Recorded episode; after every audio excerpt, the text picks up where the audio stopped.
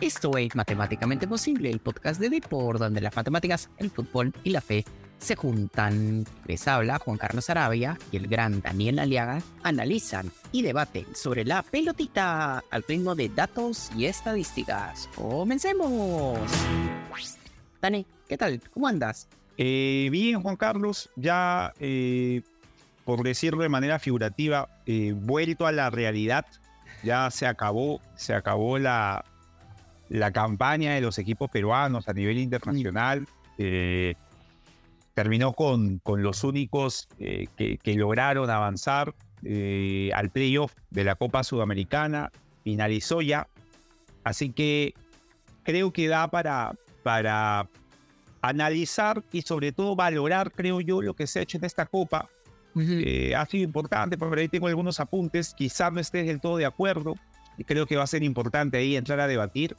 Y por otra parte también ya empezar a prepararnos con lo que se nos viene este sábado, eh, el clásico de fútbol peruano. Creo que en mayo, en mayo, junio, comienzos, cuando arrancaba la Libertadores y la Sudamericana, era el partido que queríamos ver cuando Alianza y la U quizá estaban en su prime. Por ahí Alianza ya no lo está tanto, la U viene golpeada, quizá no sea el momento ideal, pero igual es el clásico del fútbol peruano, a los que nos encanta la Liga 1, el descentralizado, el fútbol nacional durante tantos años, siempre es grato presenciar esta clase de partidos. Así que eh, la suelto, la suelto, eh, Juan Carlos, no me engolosino más con el balón, te cedo el pase para que, para que le des, des la asistencia y empecemos. A ver, pero obviamente, primero, si les gusta el programa cada semana, lo pueden escuchar en Depor, en Spotify, en Apple Podcast, visítenos en depor.com. Y recuerden que si les gusta el programa, síganos y pongan una estrellita en el podcast desde su celular, en Spotify, para que nosotros podamos seguir creciendo y seguir trayendo buen contenido te sorprendería, Dani, este, esta vez no voy a ser tan ácido como suelo ser en algunos programas. El programa anterior fui bailan sin cuchillo.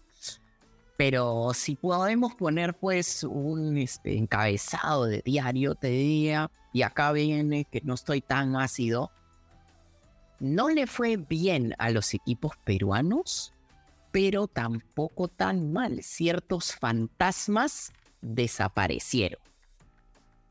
¿Cómo lo ves?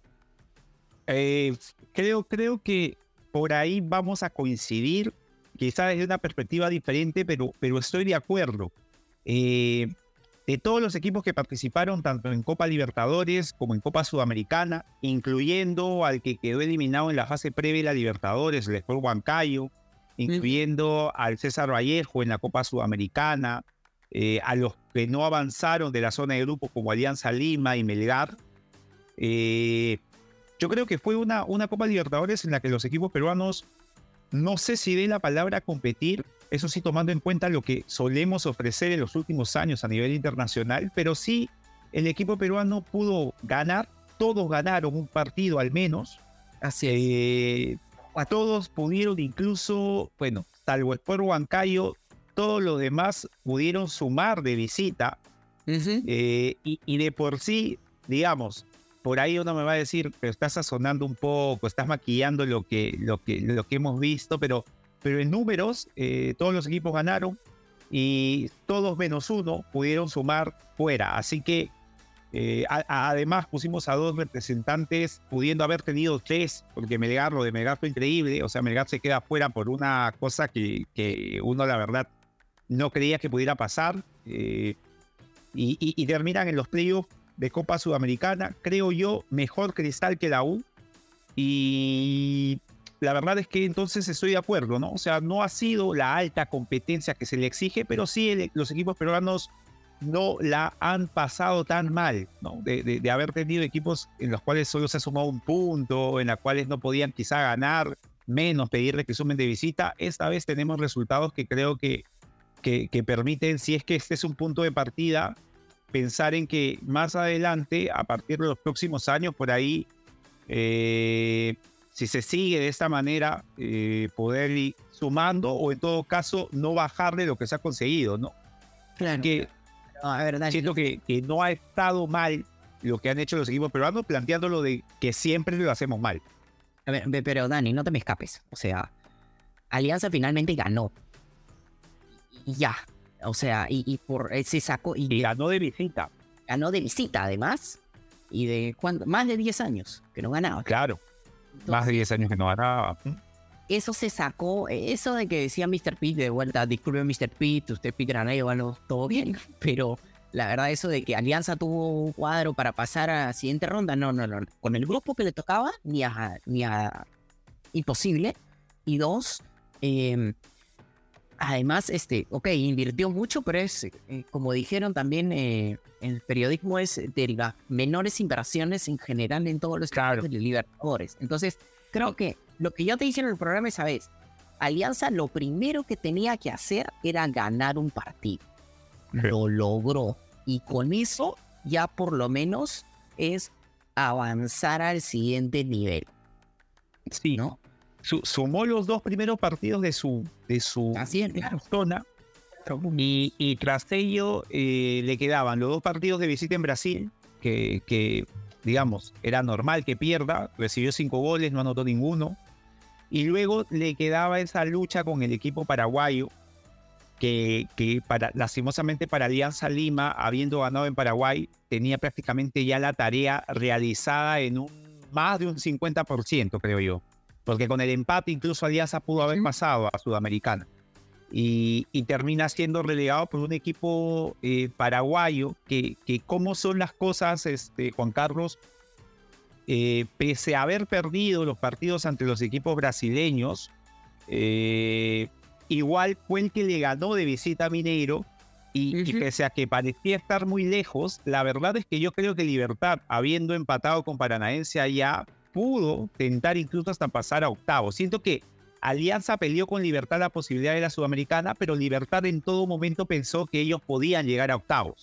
Eh, para más o menos graficar lo que era el, el, rival al que Alianza Lima estaba enfrentando, el rival a vencer. Eh, y luego ahí, para, para digamos, ya no, no meternos tanto en, en, en específico, pero Cristal también, digamos, con Carlos ganó de visita, le empató al Fluminense de, siendo visita. Eh, le hizo un partido hasta que quedó con 10 decoroso, me parece, bueno, hasta que quedó con 10 el equipo rival a, River en, Argentina. Eh, la César Vallejo, Juan Carlos, le empató a Magallanes allá. Eh, al, le, ganó al, equipo chileno, me parece, lo, lo venció aquí. entonces, digamos, el mismo Sport Huancayo le ganó al equipo paraguayo en su primer partido acá al, Nacional, que luego Cristal lo pasó por encima. Entonces, siento que los equipos en Copa, al menos, Copa Libertadores, no compitieron, pero estuvieron ahí, no fueron una, un, hueso fácil, o sea, no fueron fáciles de, vencer. Y en Sudamericana lo de la U fue muy bueno. O sea, aquel que me diga, oye, no, pero la U tenía que quedar primero, eh, no, no, no, Estaban Goiás, Santa Fe y Gimnasia antes que la U, ¿no? Y la U consiguió ser segundo, pudiendo haber sido incluso primero. Y, y el otro caso, pues, este, el caso, sí creo, lo, más decepcionante, Juan Carlos, Melgar. Ahí creo que sí, estamos completamente de acuerdo. Melgar, de todas maneras. A ver, yo te lanzo algunos datos sobre, por ejemplo, uno chiquitito ya de Alianza en la previa Copa Libertadores. Alianza hizo un XG de 0.05 por tiro en la anterior Copa Libertadores y recibió más de 16 remates en contra, en la que lo golearon, lo apabullaron. En esta última generó casi 8 remates por partido con un XG por remate de 7% y además permitió 14 remates en contra. el, permitir una cantidad alta de remates ok, una cosa es que tú permitas uno que sea a tres metros de tu arco y otra cosa es que un tiro fuera del área, ¿no? Entonces, como que esa estadística puede ser un poco engañosa. Entonces, creo que sí fue una mejora de alianza. Lo de Cristal, o sea, a ver, para ser súper honestos, uno que Cristal vino desde fase de, la previa. La previa, claro. Previa a llegar a Copa Libertadores. Y si nos ponemos un poco con, como romanticones, Dani, nos podemos a pensar una cosa uno, si ese tiro de Joao Grimaldo que pega en el palo al final del partido no la toca Armani, ajá, con River, no la toca Armani y entra, Cristal gana ese partido y prácticamente está casi tentado a incluso pasar primero.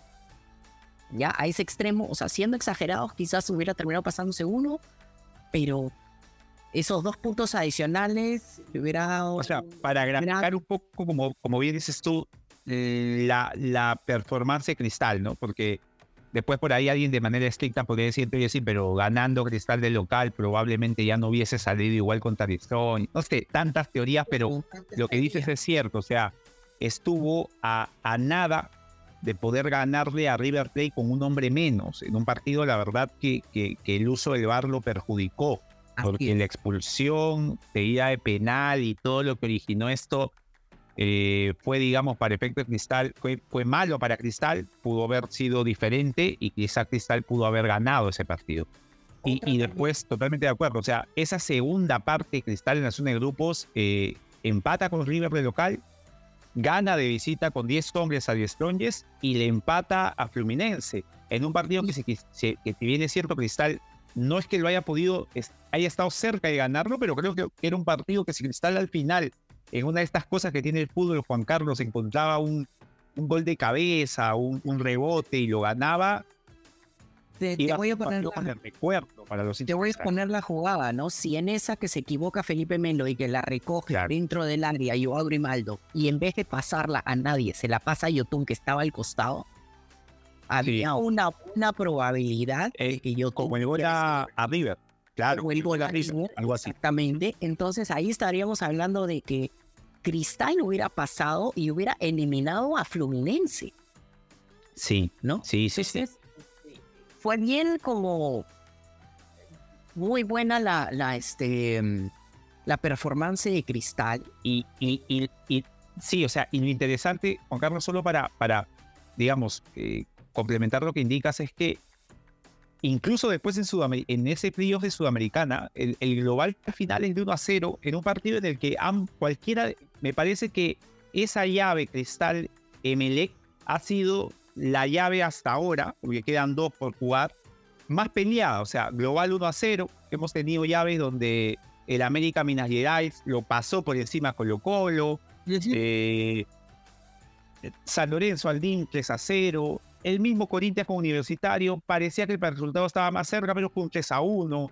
Eh, hay también una, una goleada, me parece, eh, no, no recuerdo exactamente ahorita, creo que también, ah, estudiantes a Barcelona, o sea, ha habido muchos equipos que han, han, han, han mostrado una superioridad a su rival, el Cristal de Melec ha sido parejísimo, Juan Carlos, o sea, Cristal sí. estuvo cerca, Cristal estuvo cerca de poder seguir en Sudamericano te pongo, o sea, te lanzo el dato sobre la Copa Libertadores de Cristal. Cristal, Cristal tuvo en caso 61% de posesión de la pelota, tuvo un promedio de 10 tiros al arco, tuvo además un XG por tiro de 9%, mucho mejor que Alianza Lima. Entonces, sí. No solo este tuvo la pelota, generó al, algunas, o sea, tuvo más de doble dígitos en tiros al arco, lo cual estuvo muy bien. Y ese partido con Emelec, el, el, el partido de esta semana, eh, te puedo decir, o sea, si en esa de, de Brenner la, la tiro un poquito más al costado, el arquero no estaba justo parado donde estaba en la película. La de Corozo. Sí. La iba a ir a la de Corozo. O Corozo define como a no Cristiano Ronaldo que te la tiraba al techo. Claro. O sea, la, o sea, con violencia, entonces estaríamos hablando de que se hubieran ido a penales. O quién sí. sabe, si metían las dos, porque hay otro cabezazo de sí. Hover que, que también eh, era o estaba cabeceando solo. Claro, y es llamativo, Juan Carlos, porque la imagen final de Cristal cayendo 1 a 0 en el global con Emelec y, y ahora lo que nosotros mismos indicamos, ¿no? Si lo hubiese metido Corozo, si lo hubiese metido Brenner, da la impresión de que Cristal fue un equipo que, que no supo dañar.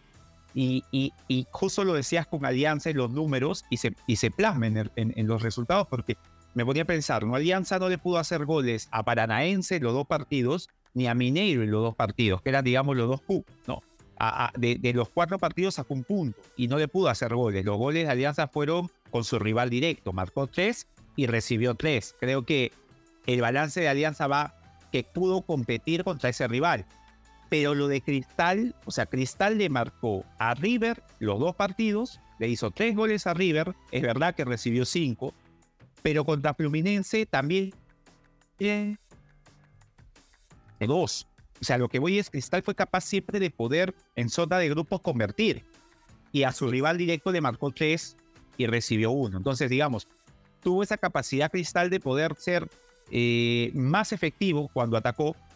Y creo que esa, esa eh, buena, buen valor que mostró Cristal en su grupo no lo pudo mostrar ante Melec, ¿no? Eh, que, que, bastó solo un gol en una jugada aislada y, terminó siendo eliminado. Ahí yo creo, ahí yo estoy en desacuerdo en, que Cristal fue más efectivo. ¿Ya? Te voy a lanzar algunos datos con, el... A ver, a ver, para poder, eh, para poder completar tu idea. A ver. La de Brenner tuvo un 20% de probabilidad de entrar, un XG de 0.20. La de Corozo tuvo 13% de probabilidad de entrar y ya hubo otra de Grimaldo que tuvo 15% de probabilidad de entrar. ¿Ya? En ese partido Cristal generó 12 tiros. Ajá, contra Emelec. ¿Ya? Entonces estamos hablando de que Cristal el problema no es que eh, no ataque o no tenga la pelota, porque en, sí tú, y yo sabemos muy bien que la tiene pero tuvo, es más, de la tuvo 60% de posesión de la pelota general. Tuvo 12 tiros, de los cuales 3 de ellos ya dije las probabilidades fueron altas, pero no pudo meter ni uno. Y, no. Y a mí, eh, o sea, claro, eh, yo entiendo la, la, posición de los jugadores de, y acá sí voy a ser bien duro, ya. Me pareció bacán la, la, lo que dice Yotun al final del partido de que dándole arenga a su equipo, que eh, este, se mostraron, propusieron, etcétera, etcétera, pero como dice eh, Pedro Ortiz estuvo en su noche, dice YouTube, pero un momentito, o sea, eso a, a mi parecer es a veces pasarle la responsabilidad al rival y no asumir que tú no lo pudiste meter. O sea, siendo bien crudo, ¿no? O sea, es más fácil agarrar y decir, bueno, eh, el arquero rival tuvo su noche y yo no voy a fallar los tiros. Porque si no hubiera tenido su noche, hubiera entrado. No. O sea, asume tu responsabilidad. O sea, pero, pero lo que yo te indicaba es que ante Melec, la impresión que me dio fue que a diferencia de la zona de grupo donde, por ejemplo, ¿no? el, gol a el gol a River en Lima es una jugada de presión, producto de un error de un futbolista River. Los dos goles allá son una pelota parada, gol de Ignacio y un tiro libre. Eh, también producto de una salida rápida, expulsión. Los goles a Fluminense fueron eh, transición rápida, el primero acá en, Lima, y un gol de cabeza de córner en Brasil. O sea, lo que quería decir es que Cristal supo capitalizar las, digamos, si eres un equipo inferior a tu rival, sea River Fluminense, las opciones que vas a tener son probablemente una contra, un tiro libre, un gol de cabeza, un gol de córner, y Cristal lo hizo. El tema fue que contra Emelec pareciera que Cristal no logró encontrar eh, otra forma de hacer daño que no fuese el resultado de una posesión larga. Lo cual Cristal, eh, en, Copa al menos, me dio la impresión que Cristal era de esos equipos que te podía hacer daño de cualquier manera, aparte de tenerla, ¿no? Sí. Eh, claro, Alianza Lima, por ejemplo, Alianza no ante equipos más fuertes como Mineiro, como Paranaense, no le generó absolutamente nada, De, de corner, de tiro libre. Dicho sea de paso, qué mal le está pegando la pelota a Costa. Y pareciera que en Alianza Lima Costa es así de pegue horrible, va a pegarle siempre a la pelota. No, la verdad no, no entiendo, no. entiendo por qué. O sea, pareciera que Costa así le pegue mal, él va a pegarle siempre hasta que aparezca, ¿no? Puede pasar que en algún momento, que el sábado Costa meta un centro brillante y haga gol, pero digamos, ¿cuánto ha Pero eso es tirar moneda. Así es. Pareciera que no, no hay una disposición, digamos, no hay, oye, no le está dando bien, tenemos una opción, no hay, no, no, no ves eso. Y en Cristal, la verdad, sí, eh, dando un poco a lo que tú indicas, siento que en la primera ronda había maneras y en este partido ante Melec eh, no, no, no encontraron, no encontraron forma. El partido de la Nacional fue muy denso, Sí, este partido Cristal generó, pero todas fueron, digamos, de tenerla.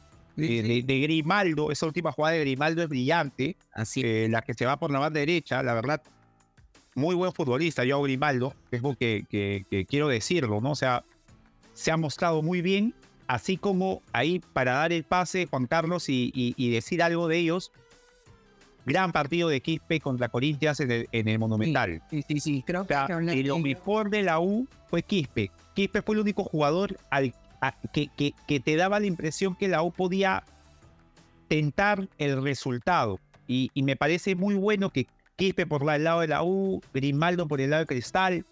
Por momentos Reina, por momentos nomás, porque no terminó de ser, pero Grimaldo y Quispe me parece que sí han ido creciendo.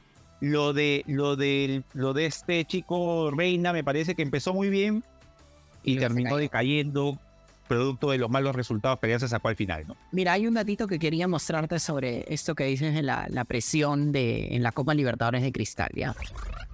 Cristal en general tiene pases por acción de defensiva de 16. Tú dirás, bueno, no presionó tanto, ¿no? Ese es en, en primera instancia, pero esa estadística tiene como un escondidito atrás. Te lanzo otro dato, por ejemplo. Cristal tuvo 5.3 recuperaciones altas en promedio por partido, 13 recuperaciones en campo contrario y es de los mejores de la peleando por los mejores equipos de la Copa Libertadores. Entonces, tú veías, claro, en la tele cómo lo veíamos, cuando Fluminense quería ser desesperado Dinis queriendo salir como siempre sale, y tú veías pues a Hover, Grimaldo y Brenner Marlon, los tres parados así, eh, muy, muy al borde del área, esperando a que salgan para salir a presionarlo para generar justamente el quite, ¿no? Entonces, muy bien Thiago Núñez en eso porque a, a veces se replegaba, pero a veces también siempre, nunca se replegaba, hizo un bloque bajo ya, donde todo, como Emelec ayer, por ejemplo, donde casi todos los jugadores estaban detrás de la pelota, a muchos metros además detrás, sí. Eh, sino que lo armaba por capas, de tal manera que habían, en el caso fluminense, una de verdad presión sumamente alta, casi al borde del área contraria, y luego a la mitad del campo contrario, ahí ya empezaban a, a intentar generar la presión y les surtía efecto. Así es. Bien de, de justamente de un tema táctico. A mí también me gustaría mucho hablar de la U, me gustaría hablar de Piero Quispe, pero ¿qué te parece si lo hablamos en el marco de el reto acceder, pero antes hagamos una pequeña pausa?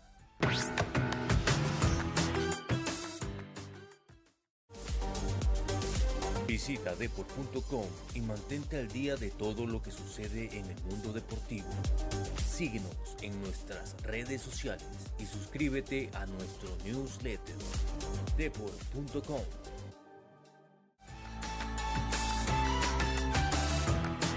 Entonces, Dani, bueno, estábamos hablando justamente de Sporting Cristal, de, de, Alianza Lima, pero yo quería también hablar de Piero Quispe y la U, pero dentro de eso creo que lo mejor sería hablarlo dentro del marco del reto acceder, porque vamos a hablar de un partido que tiene que ver y están implicados obviamente tanto la U como obviamente Alianza Lima. Pero los que ustedes se preguntan qué rayos es el reto acceder, recuerden, el reto acceder y acceder brinda un acceso simple a la inteligencia artificial y recuerden que este reto lo hacemos para brindarles más entretenimiento a ustedes. Si quieres hacer algo adicional con esta información, siempre recuerden que es tu responsabilidad y por ello de forma responsable. A mí me ha gustado mucho Piero Quispe, como lo he visto jugar este, en los últimos partidos, para serte honesto, contra, contra Corinthians, que trajo pues jugadores jóvenes, etcétera, etcétera. Pero la verdad que ha sido un buen año de, de Piero Quispe. No sé, ¿cómo lo sientes tú? Eh, estoy de acuerdo y siento que ha sido un buen año de Piero Quispe a partir de la posición en la que está jugando con, con Posati. Eh, Piero Quispe prácticamente juega de enlace. Eh, si bien es cierto, las disposiciones de los tres centrales, los dos volantes laterales, Ureña supuestamente en el medio, Guedes y, y eh, Quispe, en realidad por momentos las funciones son de Ureñas y Guedes y de Quispe libre detrás de los que suelen ser los dos atacantes. Y, y, le brinda a Quispe algo que, que en algún momento lo conversábamos, siempre debatíamos un poco sobre, oye, sí, Quispe es muy bueno dándosela siempre al pie al que se la tiene que dar, tiene buen cambio de frente, me indicabas tú, es un tipo con técnica para el pase, pero es un tipo que además tiene mucha capacidad para, para, para encarar. Eh, y, y, tiene mucha inventiva, es un futbolista hábil, que, que creo que arropado en un 5-3-2 o en un 3-5-2, dependiendo de cómo uno pueda, pueda ver esa disposición en el campo, creo que le da lugar para un futbolista como, como él. ¿no? Ahora en estos tiempos, en, en, en el 4-3-3, en el, eh, en el 4-2-3-1, en la cual prácticamente eres un segundo delantero y no tienes tantas opciones en ataque, eh, jugando ahí con los dos delanteros, creo que se ve de lo que es capaz Quispe, ¿no? Un futbolista con inventiva, con capacidad para el pase y con mucho regate, muy, muy encarador. Contra Corinthians lo hizo muy bien. Y, y, y, hay una jugada que le está saliendo a menudo y creo que cuando aparezca el gol, y es que mejora su disparo, va a ser importante, que que es muy parecido a lo que hizo con Gimnasia, que suele encarar rivales y no se sabe si patea o si da pase.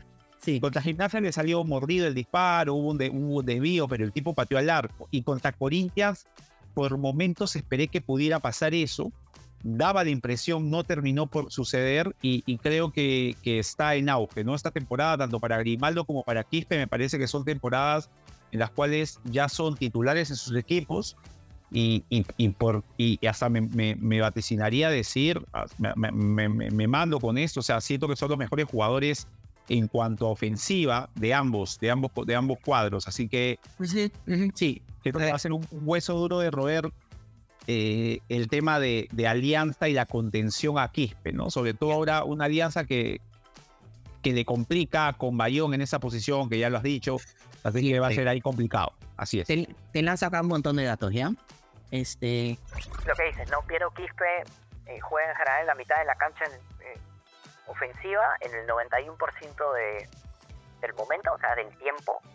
Tú decías que tiene un buen regate, bueno, acá te lanzo el dato, tiene un XT, o sea, peligro esperado de 0.24, que es como cambia la probabilidad de un lugar que no es muy peligroso, pasa, digamos que dribleando la pelota, o sea, llevando o pasando la pelota a un, un, espacio del campo que sí es más peligroso, como en este caso sería dentro del área, por, por donde él juega casi siempre, y tiene un XG, o sea, asistencias esperadas de 0.1, o sea... Ok, suena poco, ¿no? Una asistencia cada 10 partidos, si lo quieres poner así, pero es algo que va de a pocos eh, mejorando también. Recibe muchas faltas, o sea, dos por partido. Y tiene una precisión de 82% eh, de pase, lo cual habla justamente, y, no se le ve aquí haciendo estos pasecitos cortitos así, eh, sino que siempre quiere jugar hacia adelante, ¿no? Lo cual sí, sí es bastante positivo en ese aspecto.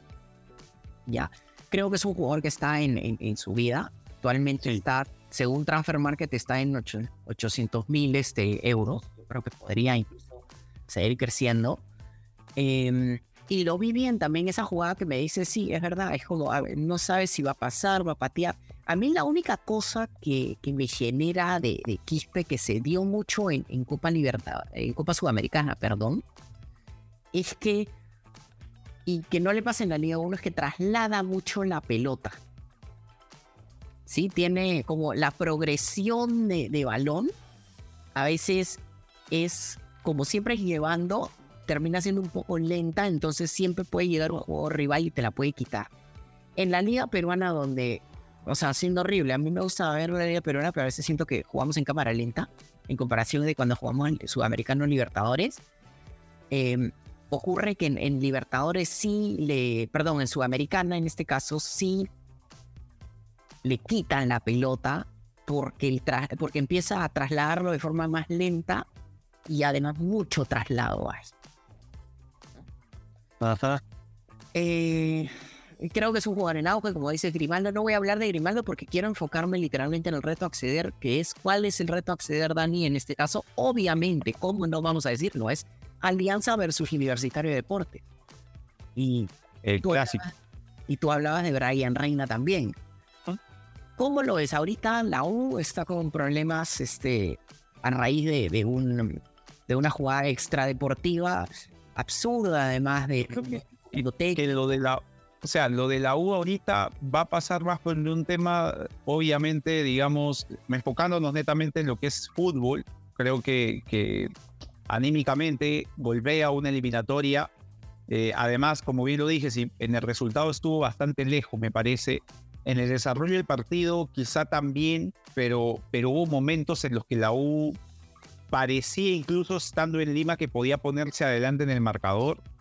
Eh, así que yo creo que, que, en juego me parece que la U tras un pequeño bache por ahí luego las derrotas ante Goyas, ante Santa Fe, el cierre de la apertura con las derrotas en Sullana, la derrota en, Cajamarca. Me parece que ya, ya se recuperó. Eh, creo que ha vuelto a ser esta U que, que en local te, te avasalla. Cuando estés en Lima es una U, como bien dices tú, pues que, que prácticamente no te deja tocar la pelota en salida.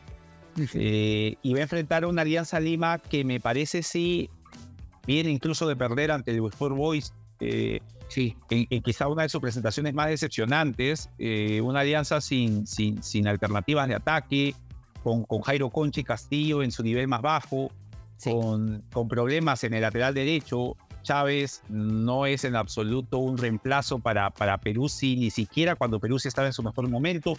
Lo de Lagos en realidad está haciéndose constante para mal.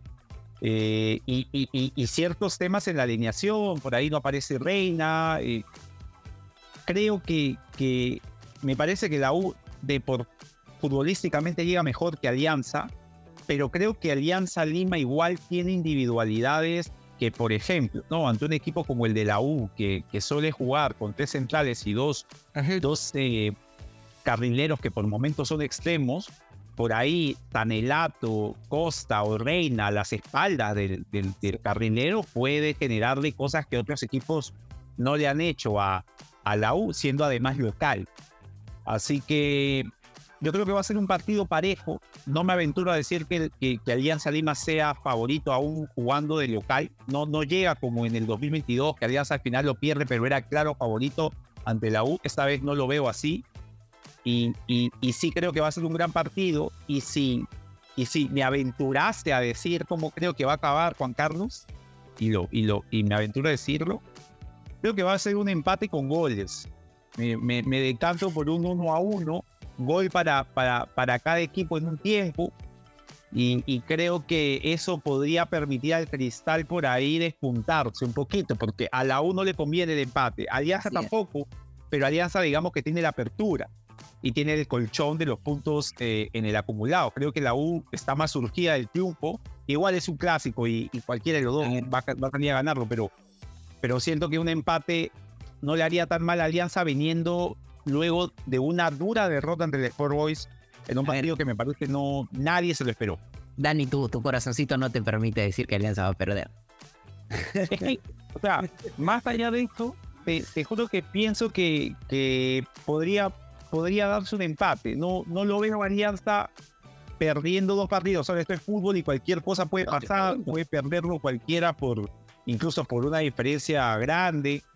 Pero me parece pues que al final un empate va a haber, ¿no? creo que un empate con gol de cada equipo y por ahí siendo alianza local creo que, que lo ayuda. Si fuese el Monumental, y dado los momentos de los equipos, quién sabe, me aventuraría a decir que, que no, no, no fuese empate, pero creo ahora sí yo que un 1 a 1 va a ser un resultado que probablemente se dé este día, este día sábado.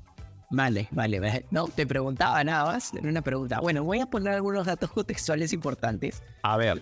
La U de visitante, es que sí, la U de local y la U de visitante, Dios mío, son equipos completamente diferentes, pero vamos a la U de visitante, ¿ya? Posesión de la pelota voy a saltarlo porque la tienen igual, pero chequea esto, ¿ya? De visitante tiene un XG en la apertura de 0.8, o sea, menos de un gol por partido, y de local 1.5. ¿Ya? Remates tiene 10 de visitante y 16 de local, de los cuales al arco van 4 de visitante y 6 de local. Estamos hablando, como tú bien dices, la U permite 11 pases por acción defensiva, ¿ya? o sea, permite que el rival juegue un poquito más, sobre todo como se juega en la liga peruana, más que obviamente el local, que no voy a poner el dato que es mucho menos. Creo que la gente ya, ya entendió el punto. O sea, es, es como la U ataca menos, es más defensivo, arriesga menos en, en, lo que arriesga Fosac, ¿no? También. Y quizás eso sí haga. Si jugaran, claro, de locales, te dirían, ahí la probabilidad que ganen la U es mucho mayor. Em, que si juega ahora, como, como es el caso que está jugando de visitante, por eso pongo los, los datos, ¿no? Alianza, de verdad que me cuesta mucho. Eh, creo que es un tema muy de contexto, ¿ya? Yo te podría lanzar los datos de Alianza Lima, y que lógicamente los tengo. El, el tema son pies, que es como. Claro, Alianza Lima tiene súper buenos eh, números, pero luego ocurre lo que le ocurrió con el Boys, que, que, que es como... Ya te da la sensación de que no, no tiene mucha claridad a qué está jugando exactamente Alianza Lima. Em, sobre lo del tema del lateral derecho, ¿por qué no vuelves a probar a Marcos Andaí Rodríguez si te funcionó en una Libertadores? ¿Eh? En un partido, ¿por qué no pruebas de nuevo, no? Este, la verdad que mm, yo creo que van a empatar. Y sí, voy ahí contigo, que van a empatar 1-1. Solo, solo, porque realmente la U es bastante distinto de visitante a como juega el local, ya puse los números. Porque si fuera, sí te diría mejor que gana. Pero jugando en Lima, yo creo que, que, o sea, la U en Lima ha sido un equipo digamos, no ha variado mucho de lo que, de lo que ha mostrado eh, siendo local. El tema, el tema, creo yo, Juan Carlos, es la U saldrá a presionar a Alianza como presiona a los otros. O sea, esa es la pregunta, ¿no? O sea. O sea, los datos te dicen que no. Si quieres mi respuesta. visita. O sea, claro, pero la visita condicionada, o sea, cuando es altura, obviamente que, que la U se resiente en cuanto a, a la manera en cómo presiona, pero siendo jugando en Lima a Municipal, eh, el partido en Villa El Salvador, lo presionó igual y, Municipal tuvo la capacidad de poder salir de esa presión cuando convierte primero y sucumbir ante esa presión cuando se lo empata. Entonces, eh, en Lima yo creo que la U, ante cualquier equipo, normalmente lo va a presionar igual. El tema va a ser si Alianza Lima de local en Matute va, va a salir a presionarlo. Y, y Alianza, cuando ha querido tenerla, me da la impresión que, por ejemplo, cuando están Santi García y Zambrano, creo que Alianza tiene una salida lenta pero segura. El tema es cuando están Vilches y Zambrano. Ahora, creo que Vilches no va a jugar porque ahí es cuando Alianza la rifa. Y si lo presionan y la U lo presiona alto, podría ponerlo en aprietos a Alianza. Así que, sobre todo también por el tema de Bayón, eh, Juan Carlos. Bayón. Mm, sí, claro. Le está costando a Bayón girar. O Bayón recibe y devuelve. Bayón ya no gira. Entonces, por ahí a veces se me ocurre, no sé, ¿por qué no Concha recibiendo en primera línea, no? Concha es un tipo que puede girar, salir, y, a diferencia, creo, de Quispe, tiene la capacidad Concha de poder ganar jugadas más, más rápido, porque no es un tipo que la tenga tanto. Pero en Alianza pareciera que, que, bueno, de acuerdo a lo que hemos visto, Salas confía mucho en, en, en Bayón, y, Bayón, si antes era lento, o sea, siempre el juego de Bayón, siendo un buen futbolista, fue de, un futbolista lento, eh, un interior que no recibía de espaldas, siendo ahora el único que juega de ancla y en Alianza, creo que le está costando. Así que me parece que la clave del partido pasa por ahí. Si a Bayón lo presionan, habría que saber cuál va a ser la respuesta de Sala, ¿no? Ya, a ver. Te lanzo los datos. Vamos a los números. A ver. Contra el Huancayo, la U tuvo un PPDA, o sea, pase por acción defensiva de 18. En Huancayo. En Huancayo, en Huancayo. Por eso estoy poniendo el ejemplo de Huancayo. Ajá. ¿Ya? Con Deportivo Municipal, como tú bien dices, tuvo un pase por acción defensiva de 9. O sea, dos más, o sea, dos menos que, que su 7 que siempre mencionas siendo local. Y 9 es altísimo. Sí, no, 9 es súper es, Claro. Contra el Boys, que gana 4 3 a 0, perdón, tuvo un pase por acción defensiva de, acá sí te vas a volver loco, ¿de cuánto es? 4. 4 pases. Siendo visita en el Monumental, ¿no? Siendo visita en el Monumental. un partido extraño, ¿no? Porque siendo visita en el Monumental es como que tú eras local, básicamente. Claro. Eh, entonces, solo para poner algunas cosas de, el contexto que tú mencionas, ¿no? Y aquí una última, ¿ya? Si te probó. Con el Vallejo de local, ¿ya? La U tuvo un pase por acción defensiva de 11. ¿Sí? O sea, dos pases por encima de su tema del 9. Claro, y la impresión, viendo el partido, parecía, yo pensé que iba a ser mucho más alto. Pero Aquí va a o sea, digamos, si iba a ser 9, 8, 7, pero fue 11, ¿no? Igual, igual creo que por ahí, o sea, el Alianza Cristal, por ejemplo, Juan Carlos, no creo que, salvo la U, haya habido otro equipo en el, campeonato que lo haya presionado a Cristal en salida como lo presionó Alianza, por ejemplo. Alianza eh, y, lo forzó al error a Cristal, un equipo que no suele equivocarse en salida. Tuvo dos errores en salida que pudieron haber terminado en gol para Alianza.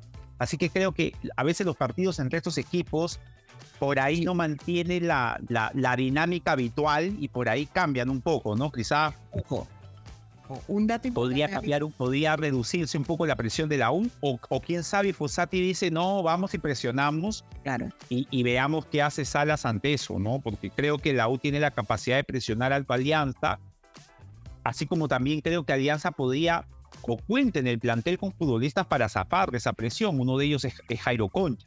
Entonces habría que ver qué es lo que, qué es lo que pasa a la hora del partido entre Alianza y la U. Ojo, hay un tema también importante, ¿ya? es un ese 11 de, de Universitario contra la César Vallejo es medio engañoso también, porque la U gana 4 a 0. Entonces.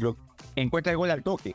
Entonces, claro, cuando ya estás ganando por una distancia importante, ya presionar para como que empiezas a, bajar el bloque, justamente también para dosificar el, la energía. Es verdad. Es verdad. Y, siendo eh, para un partido que me parece, si mal no recuerdo, a los 20 del primer tiempo ya estaba 2 a 0, igual es altísimo. O sea, porque ya es como que, es como que ya llevándolo al tema pugilístico, le diste dos golpes, lo viste moverse y vas con todo y con todo y con todo. Y, y digamos, la U es como que ya hizo los dos golpes y fue al, al knockout. O sea, si, por, si fuera por la U, le hubiese ganado, pues no sé, el primer tiempo 4, 5 a 0, ¿no? Así que sí, es, es, es cierto eso. Entonces, pero también, ojo, cuando hay dos equipos que presionan un, mucho, lo que ocurre es que uno termina como replegándose un poco. Vamos a ver claro. quién de los dos termina haciendo eso. Yo estoy de acuerdo contigo. Este, a ver, vamos, yo he puesto varias veces en varios programas los, las estadísticas de Bayón. Bayón tiene que ser suplente y yo voy a seguir con eso, así que no voy a volver a poner las estadísticas que seguro además me van a avalar que debería ser suplente porque no puede girar. Lo van a presionar y la va a terminar tirando para atrás de nuevo o tirando hacia el costado, que es el juego de Bayón hoy en día. Y lo que va a terminar pasando es que Alianza pierde, pues, este, hay fluidez en el juego en las transiciones, ¿no? Entonces, y se enlentece el juego. Vamos a ver. Pero yo creo igual, claro, los clásicos son así. Por eso estoy yendo contigo en, en que es un empate porque también hay todos estos temas emotivos. Te doy el punto de Lima, ¿ya? Te doy el punto que es difícil agarrar y poner a la U como la U de visitante porque hay en de la altura y por eso, y con los datos, ahí sí te la doy. Es, es, me, me gustó mucho la observación, vale. Pero igual eh, hay todos estos temas, el, el hecho del monumental y, la ida y todo lo, la previa que hay dentro de jugar de local y lo que significa también es un como estadístico extradeportivo, si lo quieres poner claro. difícil de medir. Pero eh, es, es cierto, Juan Carlos, también que la presión de la U, digamos, eh, por ejemplo, ¿no? la presión de cuatro acción, pases por acción defensiva ante el Boys era un voice que, que no te iba a golpear de visita. Así es. O sea, no te iba a salir rápido, porque el voice, ese voice de Sanguinetti jugaba a, a, tratar de, de, convertir en pelotas paradas, a encontrar situaciones de, de, de segundas jugadas. Esta alianza presionado, pudiendo zafar de la presión, tiene a Reina, Sanelato, y si juega sí. Sabac, o sea, son tres futbolistas que pueden coger la pelota de tres cuartos de cancha y llegar al área rival. Entonces, es verdad.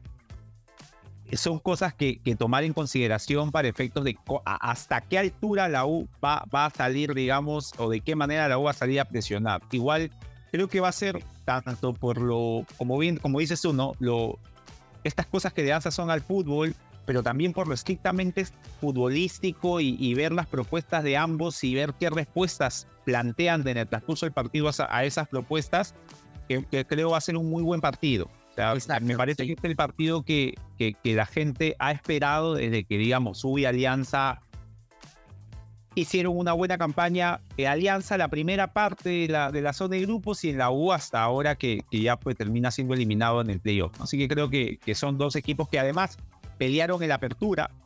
Eh, si había un equipo que por ahí le decía a Alianza, oye, tienes que ganar de todas maneras porque estoy ahí a la expectativa, hasta que apareció Cristal fue la 1, así que creo que, va a ser un buen enfrentamiento en ambos.